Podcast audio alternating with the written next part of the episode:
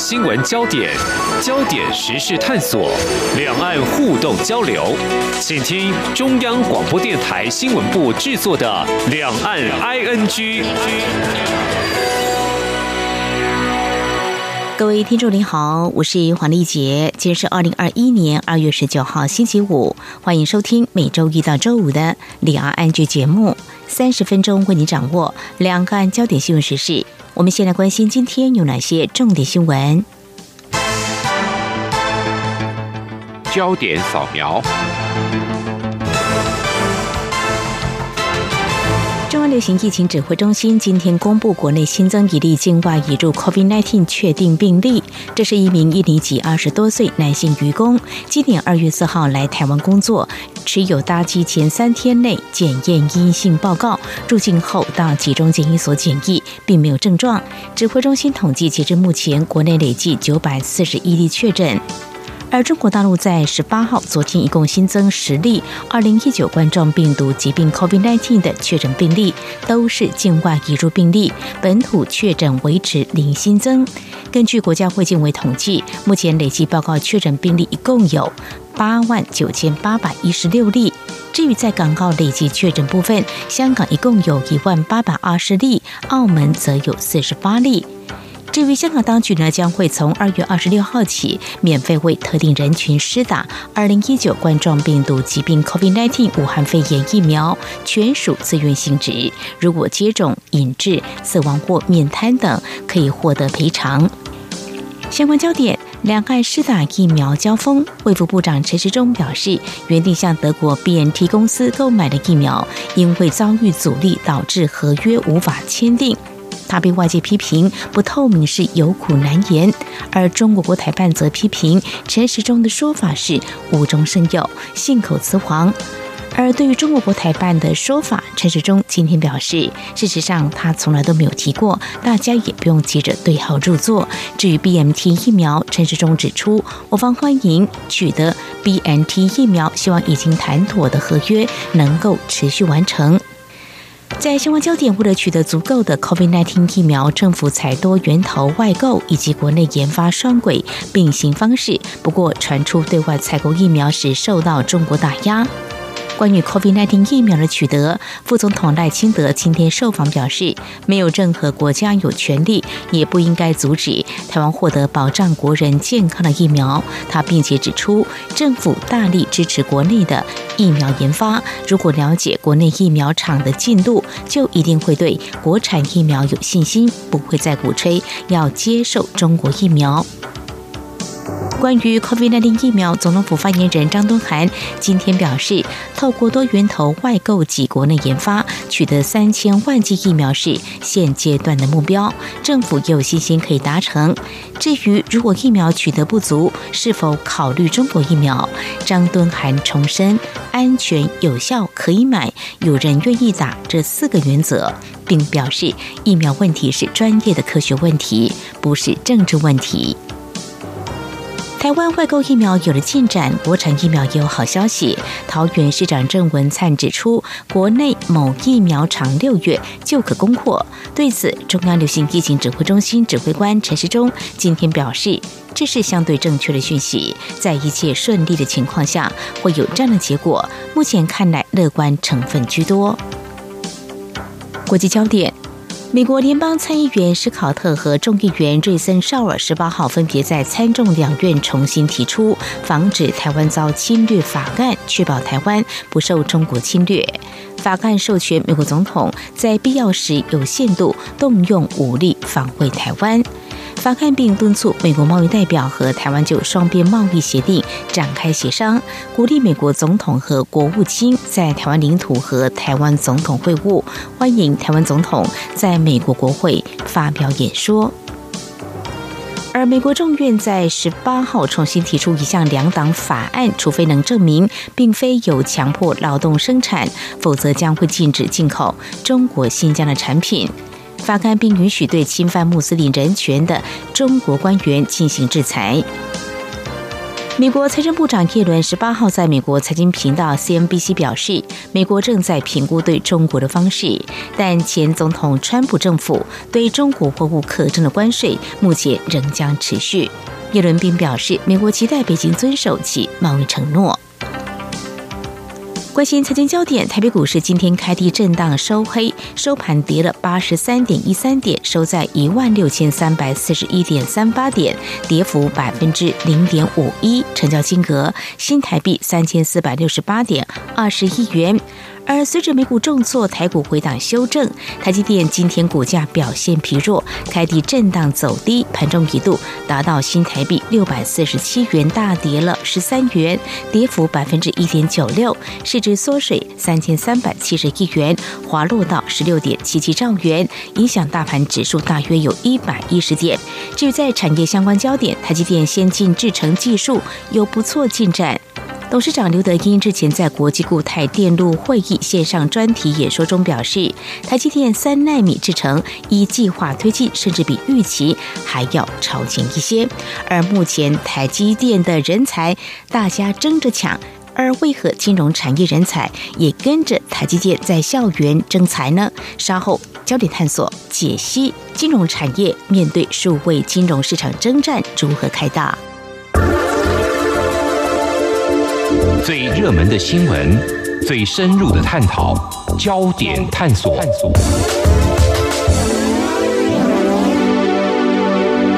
这里是中央广播电台，听众朋友现在所收听的节目是《两岸安居》。去年二零二零年，外界关注阿里巴巴集团旗下蚂蚁金服在上海还有香港上市，遭临时喊卡，还有后续的监管动作之际，其实我们台湾的金融服务业也正迎向新的挑战机会。那么，在科技带动的版图重整市场战争会如何开打呢？我们在今天特别邀请财讯双周刊的专述委员洪林香。来观察探讨，非常欢迎庄树委员，您好，各位听众朋友，大家好，主持人好。好，开春之际呢，我想大家会关心各行各业。今天我们从这个金融服务业来说起，嗯，其实大家应该会有这个印象哦，我们的这个新银行设立，算算时间。也有三十年了，就是一九九一年，呃，政策开放新银行设立。呃，我看到一个统计，大概本国银行有三十八家，外国跟大陆在台湾的分行有二十九家。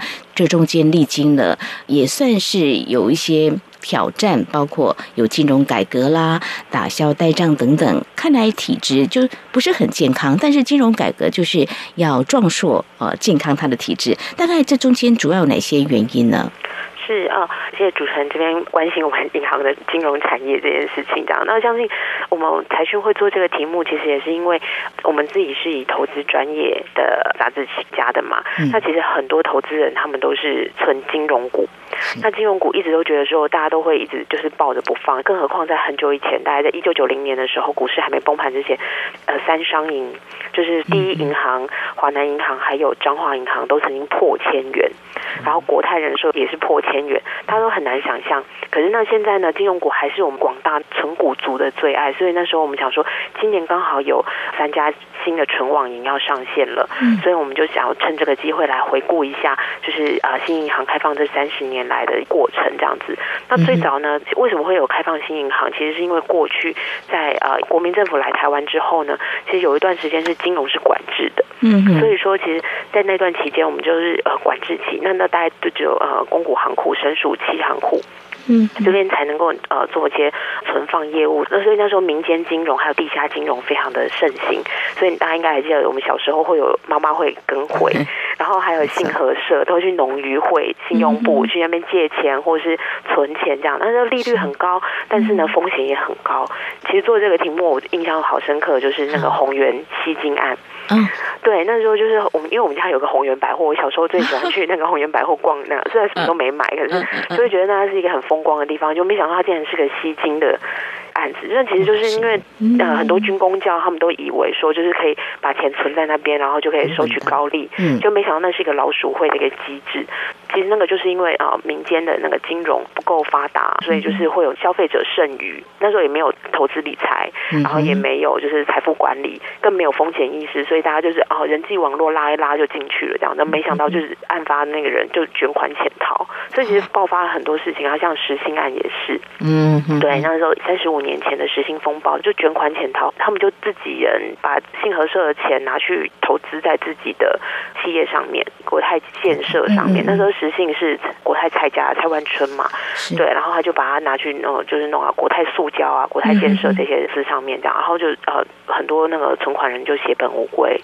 对，所以那时候金管会主委洪金木也说，当年他虽然不是主理那个实行案，可是他那时候就是有温哥要帮忙接见一些民众澄清，然后就有一个老太太带着小孙子，好在他面前就这样跪下来，他那时候只是一个基层的科员，然后可是就是有民众因为身家都不见了，所以才他就知道有金融建立很重要，所以后来就是我们开放新银行之后，就是有一段时间就是过度竞争，所以就是会有一个整病啊，一次金改、二次金改的这样一个整病，那最后就是中间也是发生很多，不管是弊案也好，或是丑闻也好，或是整病也好的各种事情发生之后，我们现在终于慢慢的建立了我们自己的那个金融纪律。那目前大家也就知道说，哦，你要投资金融股的话，如果你要投资到五趴以上，你要被审查你的大股东的适格性。不然以前的话，就是你知道，任何人有钱就可以投资银行，还有产金分离啊、金金分离这些等等的规矩。这些都后来因为在监理上面有发现说，啊，过去曾经发生过什么样的什么样的弊案这样子，什么样什么样的漏洞，才慢慢来补起来的这样子。好，提到这些，不管实行或有一些弊案，真的是风风雨雨哦。对。那政府的金融监理机构慢慢就建立了比较专业的哈，所以这样看起来像过去的金融改革，其实就是政府的政策可。是过程当中还是蛮颠簸的哦，但是不管如何，都已经慢慢走过了哦。不过来看一下，像公股银行啊，还有我们看到这民营的金融机构，对，这组织架构应该是大不同吧？没错，所以经营的成效当然也会有差异。对对对对。那时候玉山银行的南州董事长他有提到，就是其实玉山算是整个新银行里面，因为第一批一九九一年开放了十五家银行，然后隔年再继续开放这样子。而第一批开放的新银行里面，玉山银行算是就是新银行里面的表率，因为它是当时唯二有专业经理人，不是像其他像什么有些是泰电集团发起的，有些是力霸集团的发起的，然后有一些又是。其他的那种财团所发起的，他是有专业经理人。当年黄永仁，他是华南银行的副总，他出来号召很多他的朋友让他经营这家新银行，所以他变成是一个专业经理人。然后到现在，就是三十年来，他也都坚持专业经理人来经营这个团队，而没有让财团介入这样子。所以说，他也没有把自己做成一个家族，那就是会让人家觉得说，哦，这是他真的是蛮特别、蛮独特的一个表现。这样，而且他现在股价也还算不错，所以说。说呢，我们有特别跟他讲到说，就是民营银行和公股行库为什么会有逼涨此消的那种状况呢？就是好像在开放之前，全部都是公股银行垄断。对，然后呢？可是开放之后，好像民营银行的表现越来越上。他就有提到说，其实因为就是刚刚我们提到的消费者剩余太多，没有地方可以去去花，我们储蓄率很高。可是我们只放定存的话，就是其实资金要有更多的用处。因为对于银行来说，如果你没有好好的利用民众的存款的话，你要把它放出去嘛，这样资金其实对他们来说是一个很大的负担，资金成本。但是他接受你的存款，它是有成本的这样子。所以其实民营的银行，他们很勇于引进国外的。一些消费金融，像是信用卡啊，或者是财富管理啊、资产管理啊这些对消费者的服务。嗯，然后也改善了服务体验。像大家都知道，就是说，呃，以前我们去，像现在很多公股行库也是，你进去哦，就是那个柜台非常的高，像你进去像衙门一样这样子，都冷冷的这样。现在当然服务改善很好，可是那个就旧的那种的话，就是那个柜台是很高。可是呢，那个民营行他们就会呃引进了日式的服务，就是把柜台降低，然后进来会帮你倒茶，就好问你说啊，你需要哪些服务这样的，比较主动的去关心客户真正需求。对，那就会让客户就完全不一样的感受，这样子，所以就慢慢的难免就会有位移。要加上如果信赖感建立的话，消费者就开始觉得说啊，民营银行也不错，因为过去呃，其实银行金融业最重要就是信任。那如果说这家民营银行能够做到让民众信任的话，它的确公股行库虽然有国家的支持，但是它可能就没有办法再像民营银行强的它的市占这样子。对啊，我想这个有竞争呢，就会有压力。我看公股行库呃，虽然有些呃这个主管或高层是中央指派，不过应该也是朝这个专业经理人方向来迈进哦。他们所呃面对的一个市场竞争压力是越来越大。也就因为如此，在过程当中，我们也看到，就是说，其实像西进中国大陆，对我们的民营银行就是在那边啊，先设一个呃服务的机构，慢慢有分行，呃，这个部分是不是也滋养了这个民营的？银行了哦，当然，就是其实因为其实公股行库它虽然是由政府这边指派专业经理人、董事长、总经理都有政府这边指派，嗯，可是因为毕竟如果说你要在海外设分支机构的话，都是要提到董事会的。那提到董事会，然后如果你还要对那个地方增资，或是你要去并购，像富邦，它能够在大陆有设一个分行，它有厦门银行，也有华一银行。像这样的话，你要持续的对它增资，这些都不是呃重大的一个投资决策。那可是公股银行吃亏就在于说，他们的董事长、总经理都是官派，没错。那可能就嗯，其实老实说，就是不是真正的老板啦。对他们就是专业经理人，这样他们没有办法做长期比较大刀阔斧的一个投资，这样子。对，尤其像中间又发生过几次，就是比较重大的一些弊案，譬如说像是情妇案。然后他们又要去支持很多政府政策，所以可能就没有余力去对于海外的分支机构花很多时间去布点这样子。那曾经有一段时间，像第一银或是兆丰银行，他们在海外有很多的据点，可是呢，他们在申请的过程中也是会遇到很多的困难这样子。那这个时候，如果说没有一个呃强而有力的一个呃经营层来支持。这样的一个决策的话，而且要长期，那海外可能就没有办法持续的扩张。那像你看，刚刚提到富邦嘛，中信金，它现在其实海外的据点是最多的，是反而比兆丰还要多。那就因为兆丰之前他们有曾经在纽约分行那边有吃过亏，被重罚了嘛，所以说那段期间有很多的国营他们都收了他们的那个海外分行。那反而就是像中信金，他们就是很积极的去布局海外的话，他就能够在危机的时候进去再布局。那就像英国前首相丘吉尔说的，不要浪费一场好危机，他就可以抢得一个很多很大的一个市占，这样子。嗯哼，好，非常谢谢我们财讯说周刊的专属委员孔丽香，在我们的节目前半阶段啊，先帮我们做了非常专业的整理哦。在过去三十年，就是台湾开放新银行的设立，那么其实这个路走得蛮艰辛的，有历经金融改革。还记得当时曾经担任财政部长邱正雄说了一句话：“银行不能倒。”不能倒，但是体质一定要好啊，对不对？那现在呢？我们经过这三十年下来，公股的行库还有民营的银行一起来竞争。现在呢，有啊新科技创新要加入这一块。事实上呢，不管是公股的行库，还有民营的银行，都已经慢慢的朝这个方向。但是现在有啊这个纯网络银行，刚专属委员已经提到了，未来会面对哪些竞争呢？我们节目稍后回来。今天的新闻就是明天的历史，探索两岸间的焦点时事，尽在《两岸 ING》节目。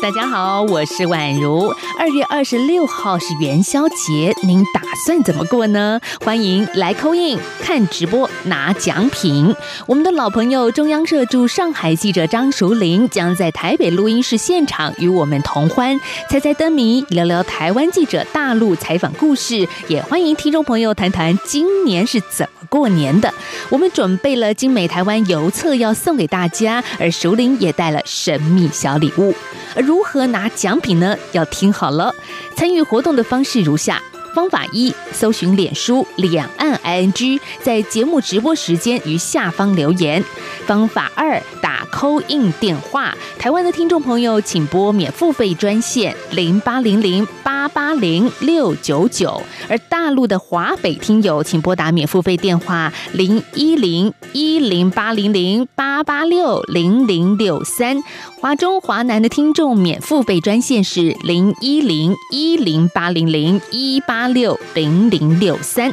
方法三：加入宛如的微信，微信账号是 Good Morning 底线 Taiwan，同样是在直播期间发个讯息给宛如。最后再提醒大家，二十六号星期五元宵夜晚上六点到六点半来 Coin 拿奖品。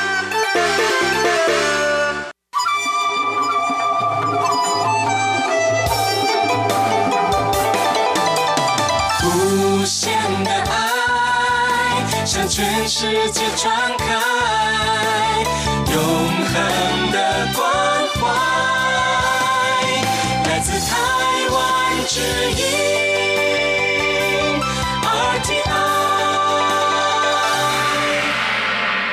这里是中央广播电台，听众朋友继续收听的节目是两岸 ING。我们节目持续访问财讯双周刊撰述委员洪丽香，继续要请教撰述委员哦。我们刚刚已经跟听众朋友提到了，其实我们展望金融机构未来他们的市场竞争哦，到底面临哪些机会挑战哦？就提到目前台湾已经有三家纯网银陆续开业了，其实。有一些金融机构，他们也已经朝这个方向在做一些调整，但是这三家纯网银开业，他们到底带给这个市场什么样的意义呢？对，呃，大概在两年前，前主委顾立雄他在位的时候做开放，嗯当时他只是想说，就是因为金融业呢，其实被监管的，就跟我们刚刚提到，就是我们金融的纪律已经建立了，可是其实也有人觉得说台湾管太严了，这样子，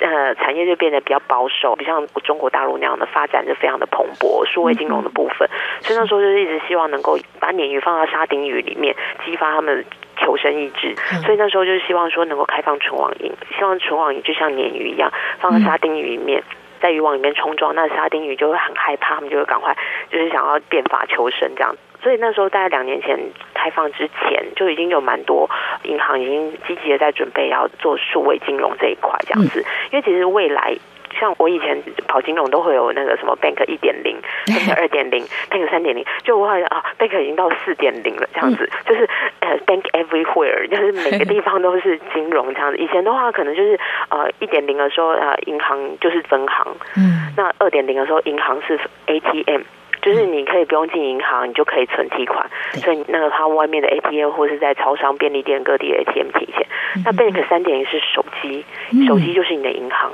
那四点零的时候呢，就是 Bank everywhere，就是你到处都要方便的取得金融服务。那可是这如果要这样做的话，其实并不容易，因为其实啊，这个涉及到很多就是科技还有系统的更新。嗯那因为我们的那个银行的系统啊，都是从就是六十年前用到现在，也很难想象，就是 IBM 的那个系统，当时电脑银行绝大部分大概九成九以上都是用 IBM 的系统，传统银行，然后 IBM 那个系统。就是一个非常大的一个主机，然后就是中心式的一个结构，所以像主持人您都会不会常常使用就是那种分账啊，然后用一些那种数位账户，然后就是啊转账啊这一些的，像我是用很方便，还有什么 Line Pay 什么啊接口支付啊这些，对对，因为我是很贪小便宜，赚这些 因为还有点数。优惠，对对对，然后用了那个已经用的很习惯了以后呢，你就会觉得说啊这些好方便，可是其实是。这对于银行的系统来说是非常非常大的负担。如果他还是用旧的中心式，你看我要把钱转到主持人的户头，我们今天吃饭要分钱要拆账，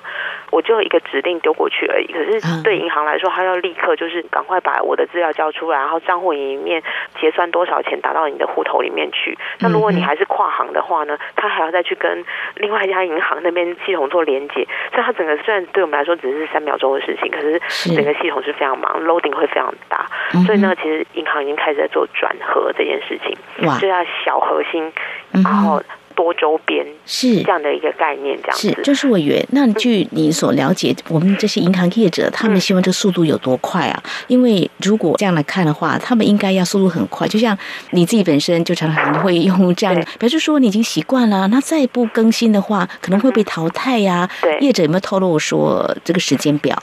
其实呃，去年大家不知道有没有印象，就是呃，北富银它就是有说它要转核心，可是嗯，它就是出现大宕机，还有人存款尾数不一样。哇，就是其实每一家都想做，是但是在做这件事情真的很不容易。嗯一方面就是它的那个呃系统核心，还有他们就是用户数，嗯用户数越大，年份越久，就是他所签的东西越多的，它越难转合。像玉山，它是目前唯一一个已经瘦身成功的、转合成功的一一家银行。它去年的时候就已经宣布成功，而且其实在它更早，在两年前，它就开始做转合这件事情了，都一直默默的做耕耘。而且他一做就是要做全套，他不能做半套。那富邦我们推估啦，就是他可能就是做半套，因为他富邦其实他六十几年了，他因为他并了是台北银行，是。富邦他是台北富邦银行嘛，他并了台北银行，台北银行他有五六十年的历史了这样子，所以其实他的用户数还有他的资料非常多，所以他那时候规划本来是说只要做一半就好了，嗯哼。所以就这种做半套的，就是问题会特别多，所以他就会宕机连连这样子，哦对，中间是就发生了很多事情，那像一直要被要求要改善，一直要改善这样，那他们也号称说他们花了一年的时间，然后做了多少测试，可是真正上线的时候，涌进来太多的指令，他们系统还是没有办法消化，就会宕机。所以是真的是非常不容易。不过，因为我像我们也有访问台新金，嗯哼，台新金那大家都知道，它有个很有名的数位账户叫 Richard，他讲一个比喻还蛮好，他就像第一银行的那个 iLeo。第一银行、公股银行，他们也要转型这样子。他们就说，因为他们知道就是大象很难跳舞，所以他们只好先生一只小象跳舞给大象看，那大象再跟着一起跳舞这样子。哦，对，所以那个真的是一个非常艰辛的过程，这样子。是是是看来就是人民银行都有决心，慢慢耕耘，然后技术就慢慢到位，对，好像不是一步到位。对对对对对，西装改西是是是是对，呃，他们就预见未来的市场一定是如此不得不变嘛，哈。但是这个公股的行库，嗯目前是不是可能脚步稍微放缓，还是说怎么样？就是他们很努力想追。我们嗯必须要说，在我们访问过程中，每一家公股航空其实都很认真。嗯可是问题是，他们就是有很多包袱，还有他们的呃组织架构是很不一样的。像那时候我们跟 IDO 就是第一银行那边，他们是先成立一个数位金融的一个处，然后来做这件事情。他们发现其实要做很多技术上面并不是困难，重点是你要改变高层还有经营层的心态。对，是。譬如说这样，如果说我要我要做一个新设一个系统，我要改一个 UI U 叉，我就要上就是写个公文，公文。然后送到董事会，然 后等到一个月才开一次董事会，上面过了以后我才能够做的话，那怎么能够应付？像他们像 Richard，他们一个礼拜就要更新。几乎就是一个礼拜就要更新一次版本，哦，所以你如果说你要就是旧的 tempo 还有更新的速度是完全没有办法跟上现在的数位金融的一个需求，所以他们就必须要因为这样，所以他们要改变他们的组织形态，这样子。所以呢，就是政策也要松绑，慢慢组织架构这个部分，让这步伐没有办法快速前进，这个可能也是在公股行股部分呢比较困难的部分比较困难的部分，对对对但是也要革命性的改变，必须要有大刀阔斧的做法了。是那民营机构的话，当然就是专业经理人想做的话，这个速度上会比较快，但技术目前可能还碰到一点卡卡的一个状况哦。对不管如何，就是说在呃金融机构现在面对就是一个科技创新所驱动的一个市场竞争呢，必须要有所改变哦。当然，在另外一个政策的部分的话，过去在去年的时候，我们探讨像比如说香港情势，香港的金融机构呃一些资金能不能到台湾来，大家会关注说，那台湾能不能吸引他们过来，种种这些相关的也是我们所关注。还有就是说，其实实我们刚刚提到。呃，民营机构它面对这个科技创新，要有一个市场竞争的能力，但是这些数十万的从业人员，是不是可能也要开始武装他自己更好的调试的能力呢？呃，对，当然就是我们有发现，其实呃，过去金融的从业人员其实是在慢慢减少，嗯，因为其实每每一家金融机构都在做自动化这件事情。是。像以前我们可能就是我只是提个款，你去邮局，现在邮局还是这个模式啊，就是你就是后面就要盖几百个章，然后他们手都没有停过，可是你都不知道他们在忙什么，嗯。可是他们要做很多很多文书的 确认、呃审核和验证，这样和盖章。嗯哼，所以，可是现在呢，就是比呃，在数位化比较积极的一些银行，他们也发现说，一方面人力成本很高，嗯另外一个就是其实很多事情可以做自动化，自动化其实反而可以减少人为的一些疏失。嗯像我们其实我们知道，就是很多金融弊案，其实并不是因为系统的问题，哦而是因为人员的问题嗯，比如人为疏失或是人为的故意。如果用自动化、系统化的话，那其实就可以避免掉很多的风险。嗯那这是过程中了，所以说呢，最近我们发现金融业他们最缺两种人，一种是业务人才嗯，策略人才一直都缺，另外就是呃科技。科技人才嗯，所以他们都开始往清交大去征才，哇。那我们希望就呃要跟台积电抢人，对，然后哦。也是很辛苦这样子。是是是。好，那我们在今天呢啊，针对我们的新银行开放已经三十年了，回顾过去怎么走过来的，但是现在面对着科技创新的年代，纯网银都已经开始投入市场的竞争了。我们金融服务业会面对哪些挑战，有哪些机会呢？我们在今天非常感谢财讯收周刊的专属委员洪林香，今天非常专业的解析探讨，谢谢您，谢谢。谢谢主持人，谢谢听众朋友。好，以上呢就是今天节目，非常感谢听众朋友您的收听，华丽姐祝福您，我们下次同一时间空中再会。